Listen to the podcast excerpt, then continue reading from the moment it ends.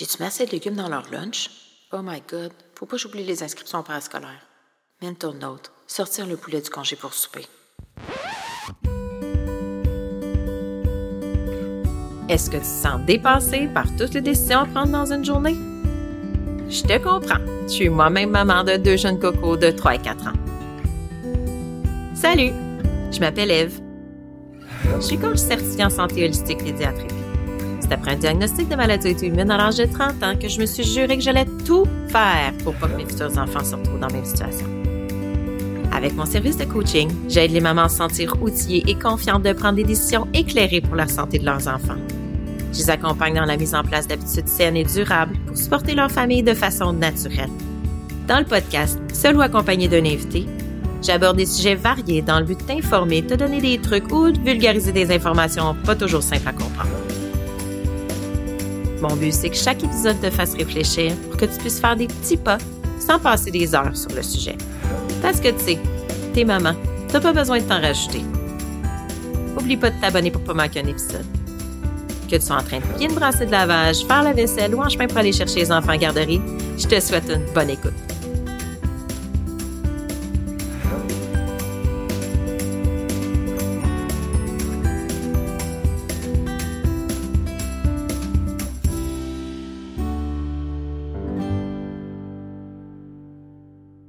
Avertissement. Ah oui, prends note aussi que mon podcast est conçu à des fins éducatives seulement et qu'il ne remplace en aucun cas les soins d'un professionnel de la santé. Il peut être basé sur des opinions, des lectures ou les conseils des invités, par exemple. Si tu as des inquiétudes par rapport à ta santé ou à celle de ton enfant, consulte ton médecin ou un professionnel de la santé qualifié. Salut, j'espère que tu vas bien. J'espère qu'il fait soleil chez toi aussi souvent que chez moi ces temps-ci. Euh, la venue du printemps m'excite. J'espère que ça a un, bon effet sur toi aussi. Bienvenue sur l'épisode 9 du podcast Petit Pas Santé. Aujourd'hui, je voulais te faire un épisode, euh, un petit épisode court et efficace. Bon, là, je dis court, mais on s'entend que les autres épisodes, j'ai eu de la difficulté à faire ce court, mais je vais essayer de faire ça le plus court possible. Euh, pour te parler d'alimentation bio, l'alimentation biologique. En fait, je me fais souvent poser des questions à propos de ça. J'avais envie d'y répondre ici. Au début, je voulais faire un épisode sur plusieurs catégories d'aliments, puis finalement, je vais m'en tenir aux fruits et légumes pour cet épisode-ci, puis je vais revenir dans d'autres épisodes avec d'autres groupes d'aliments. Sinon, ça aurait fait euh, un trop long euh, épisode. Donc, les commentaires et les questions que je reçois euh, vont souvent comme suit. Est-ce qu'il faut que j'achète tout bio? J'entends parler qu'il y a des résidus de pesticides anyway dans les fruits et légumes bio, donc ça sert à quoi d'acheter bio? Est-ce que je vais vraiment m'empoisonner si je mange des fruits et légumes d'agriculture conventionnelle? J'ai pas un moyen d'acheter bio. Il y en a qui disent que ça ne change rien, etc., etc. Puis ma réponse, c'est, ben, c'est plein de nuances. c'est pas le fun, une réponse comme ça. Hein? Ben, c'est parce que ça dépend. Ça dépend de ce que ta famille mange, ça dépend de ton budget, ça dépend de tes croyances, de tes valeurs, puis ça dépend de tes priorités. C'est pas noir ou blanc, c'est nuancé vraiment, disons. Je dirais que pour le simple aspect écologique, oui, on devrait tous manger bio. Les pesticides, les insecticides, il y en a énormément. On les utilise à outrance en agriculture traditionnelle, dans les monocultures. On fait ça au dépend de la biodiversité microbienne, de la faune, de la flore, de nos courants d'eau, etc., etc. Les pesticides sont en train d'anéantir des colonies d'abeilles, de papillons, par exemple, qui sont des pollinisateurs importants pour notre nourriture. Donc, d'un point de vue écologique, ça ferait du sens qu'on mange tous bio. Pour ce qui est de notre santé, euh, ben moi personnellement, je préfère pas manger des produits chimiques qu'on utilise pour tuer d'autres organismes vivants. Puis aussi, ben, d'un point de vue écologique, ça m'affecte. Mais pour la santé, euh, vu qu'il n'y a pas tant d'études sur le sujet, euh, j'aime ça user de prudence. Est-ce que c'est possible de tout manger bio? Ben ça, moi personnellement, c'est pas possible pour moi en ce moment. Donc, je vais en parler un petit peu plus tard, mais on va parler de ça. Pour commencer, je vais te faire un petit topo sur l'usage des pesticides. Euh, c'est quoi, puis c'est quoi certains effets sur la santé qui ont été démontrés. Les pesticides, en fait, ça comprend des insecticides, c'est trucs qui tuent les insectes, des herbicides pour les mauvaises herbes, puis des fongicides qui tuent euh, les mycotoxines, les champignons. Il y a plus de 100 familles chimiques de pesticides et plus de 10 000 formulations commerciales sous différentes formes, liquides, solides, granulés, en poudre, etc. Il y en a certains qui se dégradent rapidement dans l'environnement, d'autres qui peuvent persister pendant des années. Certains sont utilisés après la récolte, d'autres juste avant, d'autres sont intégrés dans des graines. Avec les années, il y a de plus en plus d'études par rapport aux effets sur la santé des pesticides. Il y a des études claires qui démontrent que les gens qui les manipulent, euh, comme les agriculteurs, euh, dans, leur, dans leur profession, développent des cancers, des troubles neurologiques, des atteintes du système nerveux central, etc. Puis il y a ceux comme toi puis moi, puis nos enfants qui en mangent. Euh, puis, ben là, il faut juste penser que le pesticide détruit des organismes vivants. Puis, par rapport aux fruits et légumes, je ne l'ai pas lu encore, mais je sais que, ces trucs-là sont sont formulés pour tuer, euh, comme on disait tantôt, des bactéries et tout. Donc, à ta flore microbienne. J'ai fait un épisode là-dessus sur le microbiote intestinal. Fait que pense au fait que les pesticides vont tout tuer sur leur passage. Donc, il y a une possibilité qu'ils tuent aussi, euh, que ça affecte ton microbiote. Bon, là, je te parle de fruits et légumes aujourd'hui. J'en connais d'autres qui sont prouvés, qui euh, font des débalancements dans le microbiote, mais il euh, faut juste penser que si on les ingère, ça peut avoir un certain effet sur notre santé.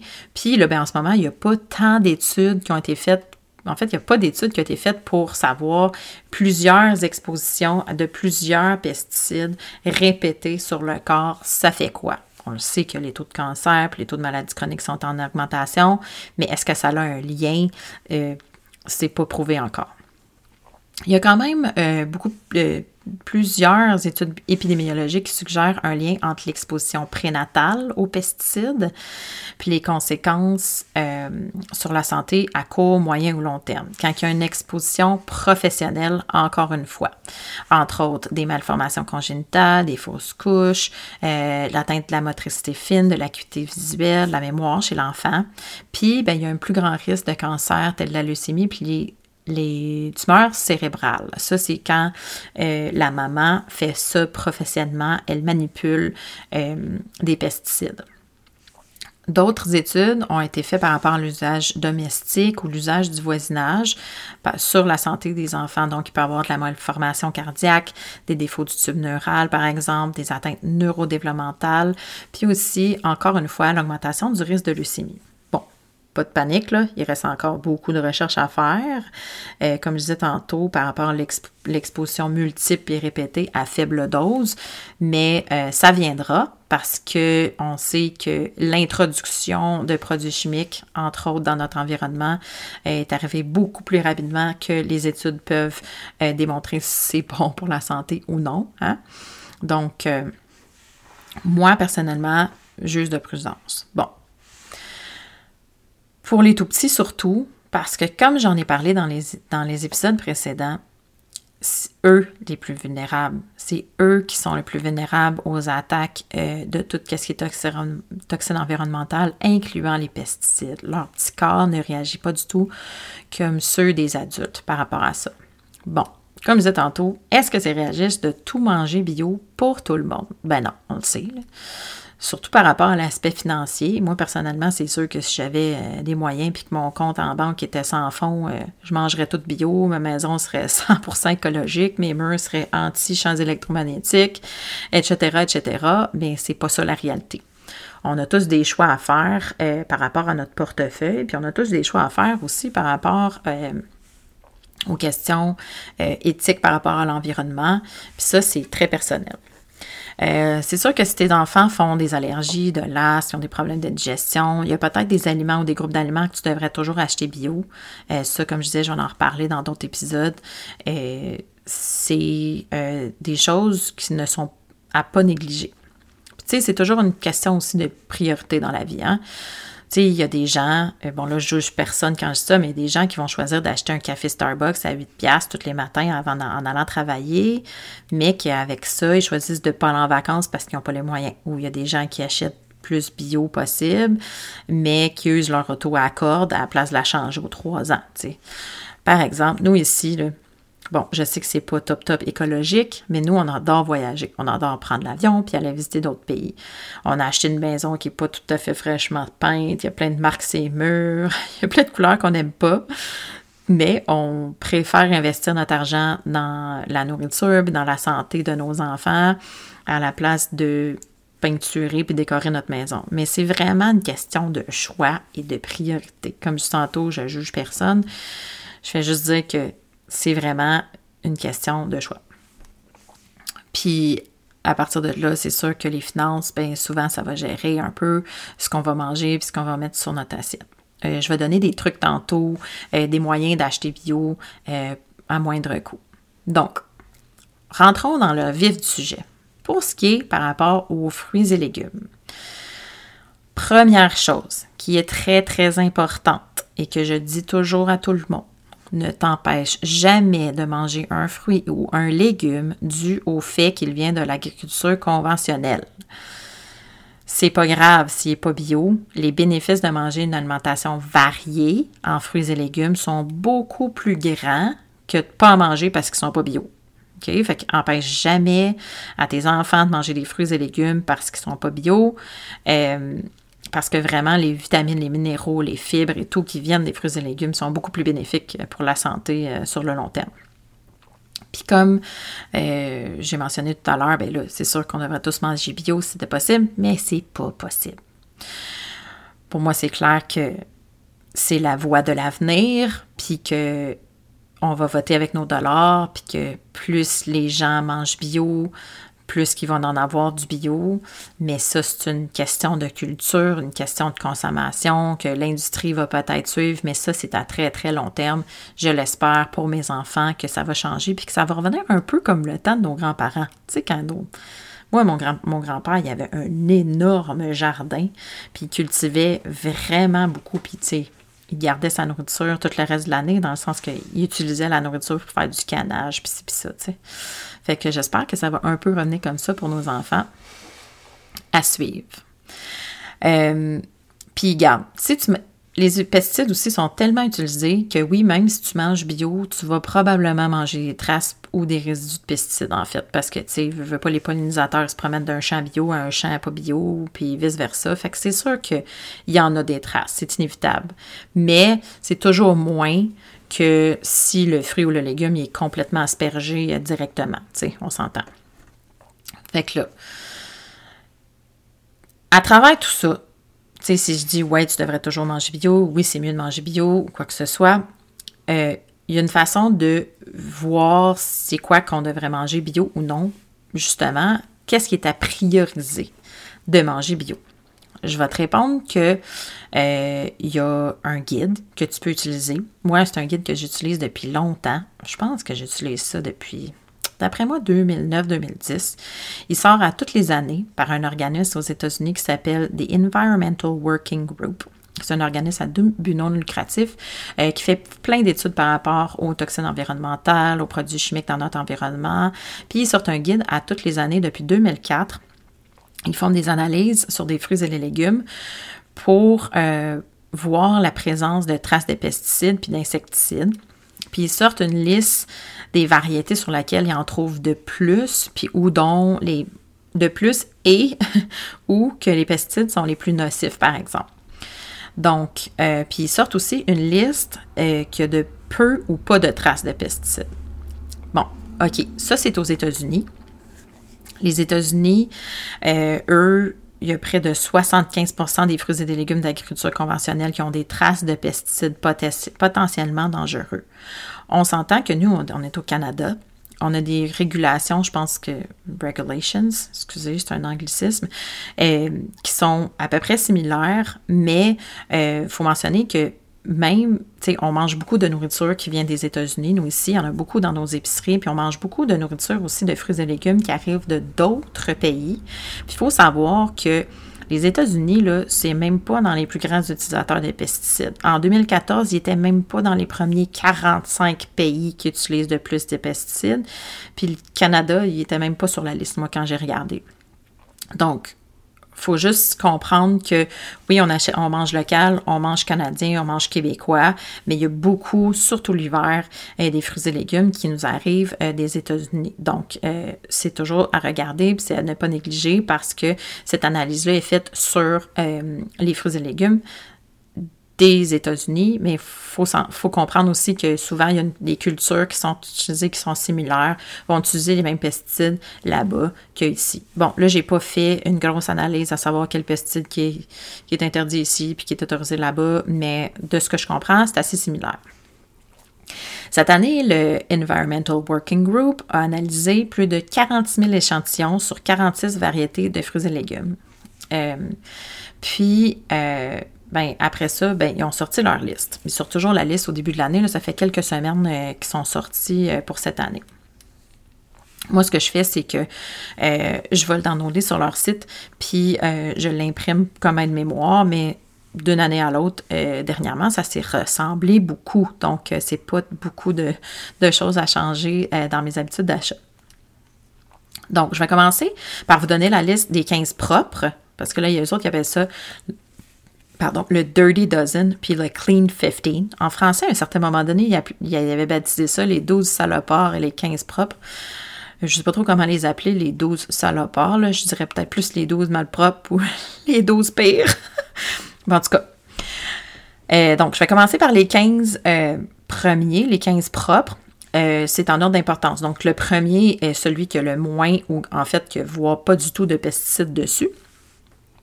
Et ça va en augmentant, mais dans la liste des, des Clean 15, les 15 propres d'habitude, il n'y a vraiment pas beaucoup de pesticides. Puis je pourrais dire, ceux-là, là, tu peux tous les acheter pas bio.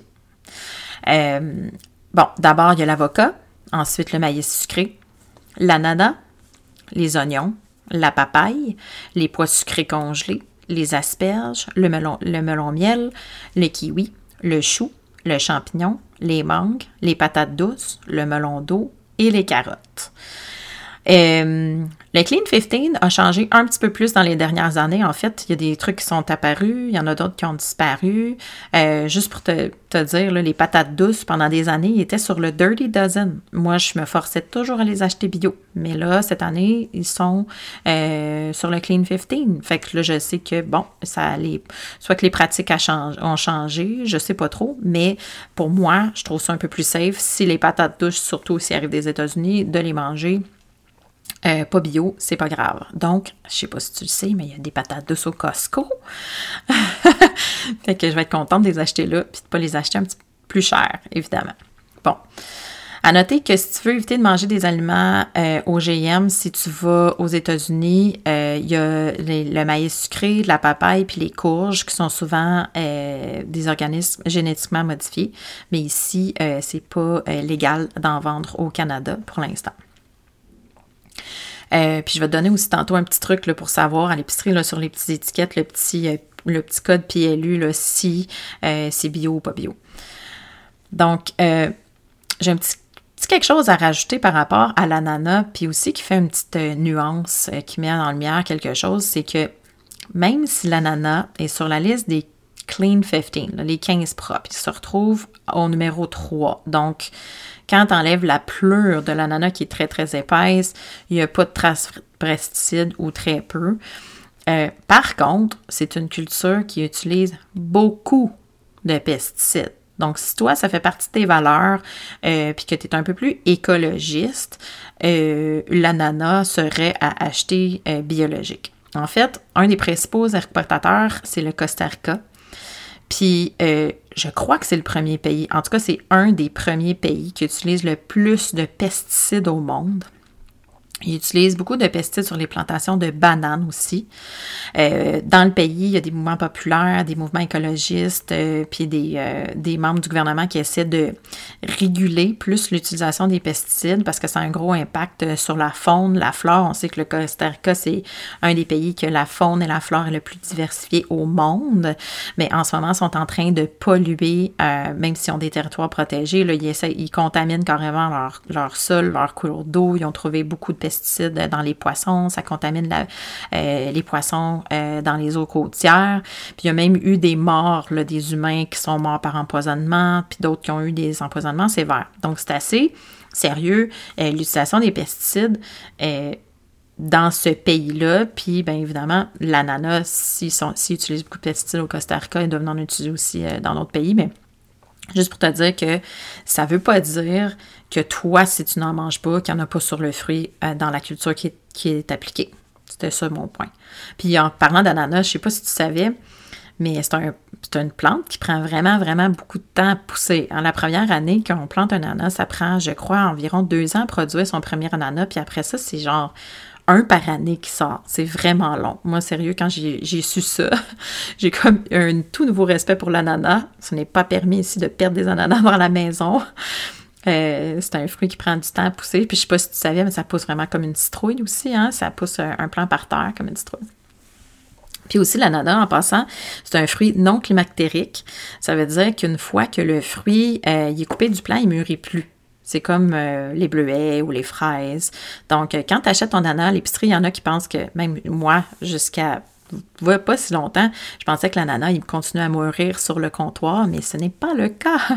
Il est toujours prêt à manger quand tu l'achètes. Donc, il faut que tu le choisisses pour voir s'il va être sucré ou non. Mais derrière moi, quand j'en mange, il est toujours bon quand je le coupe. Donc, c'est ça. Donc, je voulais t'exposer ça. Puis, je ne rentrais pas aussi non plus dans euh, les cultures éthiques ou non éthiques parce que c'est sûr qu'il y a plein de cultures qui ne sont pas très éthiques, comme euh, la culture de l'avocat, par exemple, qui est en fait le premier aliment dans la liste des 15 propres. Et, fait que, achète pas ton avocat bio, ça vaut pas la peine, mais euh, bio, pas bio, la façon dont les avocats sont, sont cultivés, c'est peut-être pas l'idéal. Mais ça, euh, je ne partirai pas dans des débats là-dessus aujourd'hui. Bon, là, je vais te présenter les Dirty Dozen, les aliments qui en contiennent le plus. La liste 2023 est la suivante. Euh, encore une fois, le premier et le pire, et ainsi de suite. Donc, on commence par la fraise, ensuite les épinards, le chou kale, le chou color et euh, la feuille de moutarde qu'ils appellent. Euh, les pêches, ça c'est comme le même groupe. Le numéro 3, c'est Chouquel Collard Mustard Green qui. Les pêches, les poires, les nectarines, les pommes, les raisins, les poivrons et piments forts. Donc les poivrons doux et les piments forts, les cerises, les bleuets et les fèves vertes. Bon, euh, certains de ceux-là sont là, comme je disais tantôt, depuis des années. Moi, ça fait des années que j'utilise la liste, puis ça n'a pas bien, bien bougé. Je dirais que, tu sais, fraises, épinards, pêche, poire, euh, nectarines, pommes, raisins, poivrons, ça, c'était tout là, là. Puis le chou aussi, là, ça fait des années qu'ils sont là. Puis, euh, ben là, les bleuets et la fève verte sont de retour cette année. En fait, la fève verte, c'est nouveau et le bleuet est de retour parce qu'il a été sur la liste pendant plusieurs années. Il a été retiré de la liste. En fait, sur la liste, il y avait fraises, euh, framboises et bleuets pendant un certain moment donné. Mais là, le bleuet est de retour euh, cette année sur la liste dans ces deux euh, variétés-là, ils ont trouvé des concentrations considérables de, résidus euh, d'organophosphorés, d'organophosphates, euh, qui sont des, des, insecticides qui ont été prouvés qui ont le potentiel d'affecter le système nerveux central. puis, ben, sur les 12 aliments, sur ces 12 aliments-là, il y a 210 différentes sortes de pesticides qui ont été retrouvés. Puis dans ces 210-là, il y en a 50 qui ont été retrouvés sur toutes, toutes, toutes ces, euh, ces fruits et légumes-là, excepté les cerises. Euh, puis sinon, il y a le, le, kale, le chou color, puis la feuille de moutarde, euh, sur lesquels ils ont trouvé le plus de sortes de, de pesticides. Bon, même s'ils ne font pas partie de la liste, aussi, je vais te parler des agrumes sont pas sur cette liste-là. Mais moi, personnellement, je fais très attention avec ma famille euh, avec les agrumes parce que les, les agrumes sont aspergés de fongicides, donc pour tuer les champignons, puis pour éviter que les, que les fruits pourrissent après la récolte. Donc, ils sont aspergés après la récolte. Puis, entre autres, il y a deux fongicides qui ont été les plus utilisés. Il y a eu des reportages à Radio-Canada là-dessus euh, sur l'imazalil, qui est un cancérigène, puis qui est aussi un perturbateur endocrinien. Euh, puis il y a aussi le thiabendazole, qui est aussi un perturbateur endocrinien. Donc ça peut affecter les hormones dans notre corps.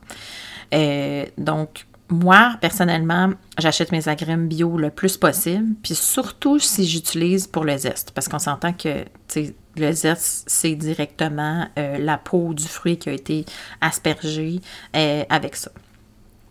Il y a le vin aussi, moi, que je fais très attention. On voit que euh, le raisin est huitième sur la liste. Les pesticides sont beaucoup utilisés dans les vignes.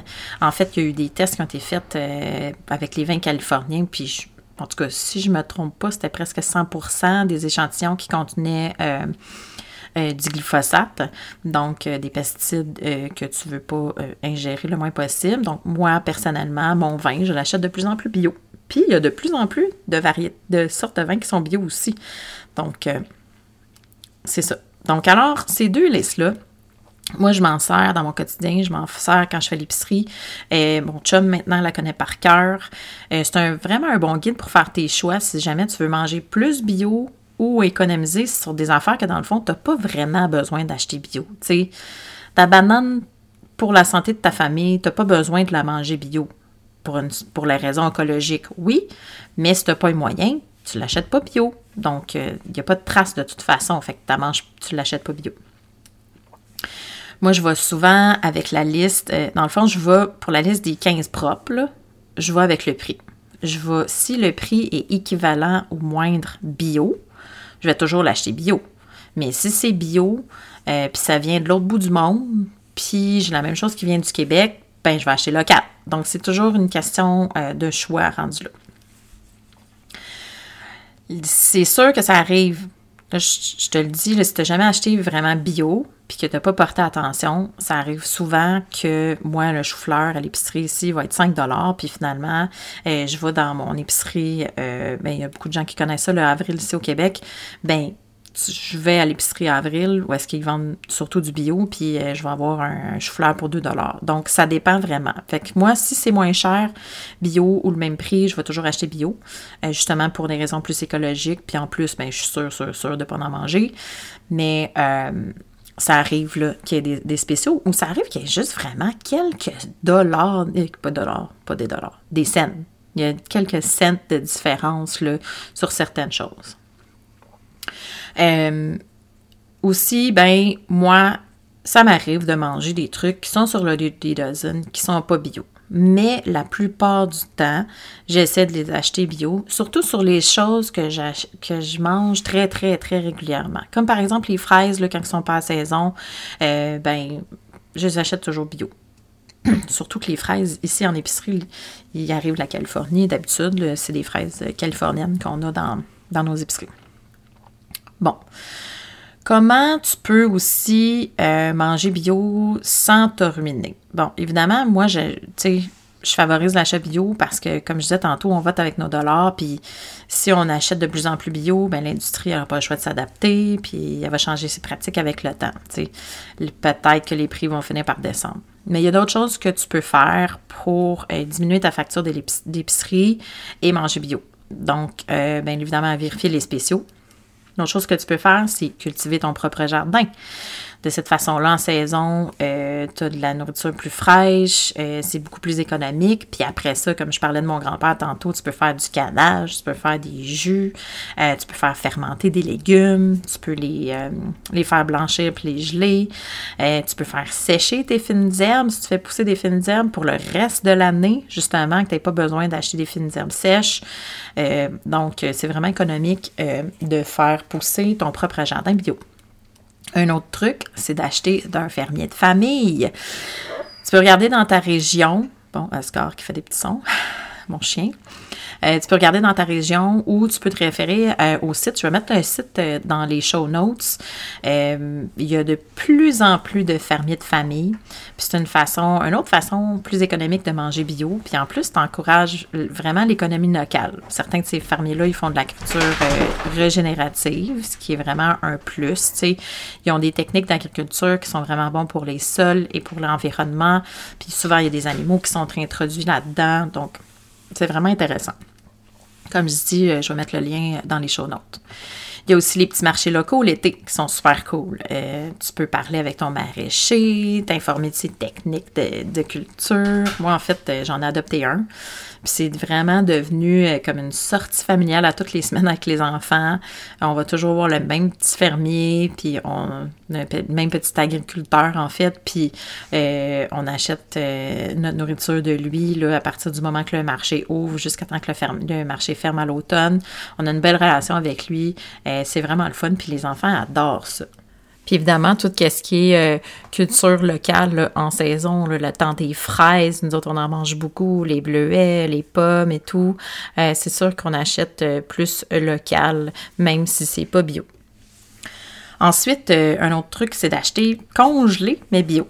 Euh, comme par exemple au Costco, il y a souvent des choix dans les petits fruits, dans les légumes euh, que tu peux acheter quand même abordables ou des trucs qui sont locaux, qui sont plus abordables congelés. Tu sais, moi, les petits fruits, j'utilise ça pour les desserts, j'utilise ça pour mettre dans les yogos, par exemple, dans les smoothies. sérieusement, c'est super pratique. Puis c'est vraiment moins cher que de les acheter en épicerie, si tu vas au Costco. Donc, ça, c'est les trucs euh, pour les fruits et les légumes. Il y a une autre façon aussi de diminuer euh, l'exposition aux pesticides dans tes fruits et légumes d'agriculture conventionnelle, puis c'est de bien les laver. Bien les laver quand tu reviens de l'épicerie. Les faire tremper dans un mélange d'eau et de bicarbonate de soude. C'est environ une cuillère à table de bicarbonate de soude pour un litre d'eau. Tu mélanges ça ensemble. Tu laisses tremper tes légumes environ une demi-heure, tes fruits et tes légumes. Puis tu les rinces avec, après, le sérieux, la chenoute qui sort de là, souvent, euh, comme par exemple les raisins, quand tu fais tremper des raisins, euh, c'est assez impressionnant. Moi, je fais ça quand même avec les, aliments qui sont euh, bio. Je les lave toujours quand même pour enlever, des fois, il y a des insectes dedans ou des trucs, donc je fais toujours tremper dans l'eau bicarbonate de soude. Je leur donne un petit bain en d'épicerie. Une dernière chose aussi que je te parlais tantôt euh, pour savoir reconnaître si c'est un aliment bio ou non à l'épicerie, là, c'était pas certaine. Les petites étiquettes euh, collées dessus, qui s'appellent euh, des PLU, c'est pour en fait identifier les aliments. C'est un système universel, mais les fruits et légumes bio vont avoir le code, il va avoir cinq chiffres. Cinq chiffres? cinq chiffres. Ça va commencer par le chiffre 9. Les codes à quatre chiffres sont issus euh, d'agriculture conventionnelle, puis ils vont commencer par le chiffre 3 ou 4. Pendant longtemps, le chiffre 8, les gens pensaient que c'était des aliments OGM. Les aliments OGM ne sont pas autorisés au Canada. Euh, donc, on utilise quand même le 8 euh, dans certains codes ici dans nos épiceries parce qu'ils ont manqué de chiffres, il a manqué de code, fait qu'il a fallu qu'ils introduisent le 8. Donc, stressez-vous pas, il n'y en a pas. Donc, euh, c'est ça. C'est un épisode assez chargé, quand même, pour un petit sujet. Euh, j'espère que hum, ça t'a donné un petit peu des trucs à savoir si c'est mieux d'acheter bio ou non, selon vraiment tes besoins et hein, tes valeurs. Puis, euh, ben, c'est vraiment pas les fruits et les légumes, juste les fruits et les légumes qui sont. qu'il y a des pesticides qui sont utilisés dans les cultures. Il y en a d'autres. Fait que je vais en reparler dans d'autres épisodes. Puis aussi, ben, il ne faut pas oublier que les études sur les impacts, la combinaison des expositions, euh, sont pas encore sorties. Il n'y en a pas encore eu. Je ne sais pas s'ils vont en avoir, mais je pense qu'il faut toujours user de prudence pour nos enfants, pour notre famille. Puis, ben, j'espère que tu as appris quelque chose, que tu as retiré une petite pépite au moins, là, que tu as un petit pas que tu peux mettre en action pour mieux protéger ta famille et sa santé. Fait que je te dis à la prochaine. Je te souhaite une bonne journée. Puis oublie pas que chaque petit pas compte. Merci d'avoir écouté l'épisode. Si t'as aimé ça, n'hésite pas à aller mettre des étoiles sur ta plateforme d'écoute et me laisser un commentaire. C'est super apprécié parce que c'est ça qui va permettre à plus de mamans de connaître le podcast. Tu peux aussi me retrouver sur Petit Pas Santé sur Instagram ou Facebook. Je te souhaite une bonne semaine, puis oublie pas que le but c'est pas d'être parfaite, mais bien de faire de son mieux. Et peu importe où t'es rendu, dis-toi que chaque petit pas compte.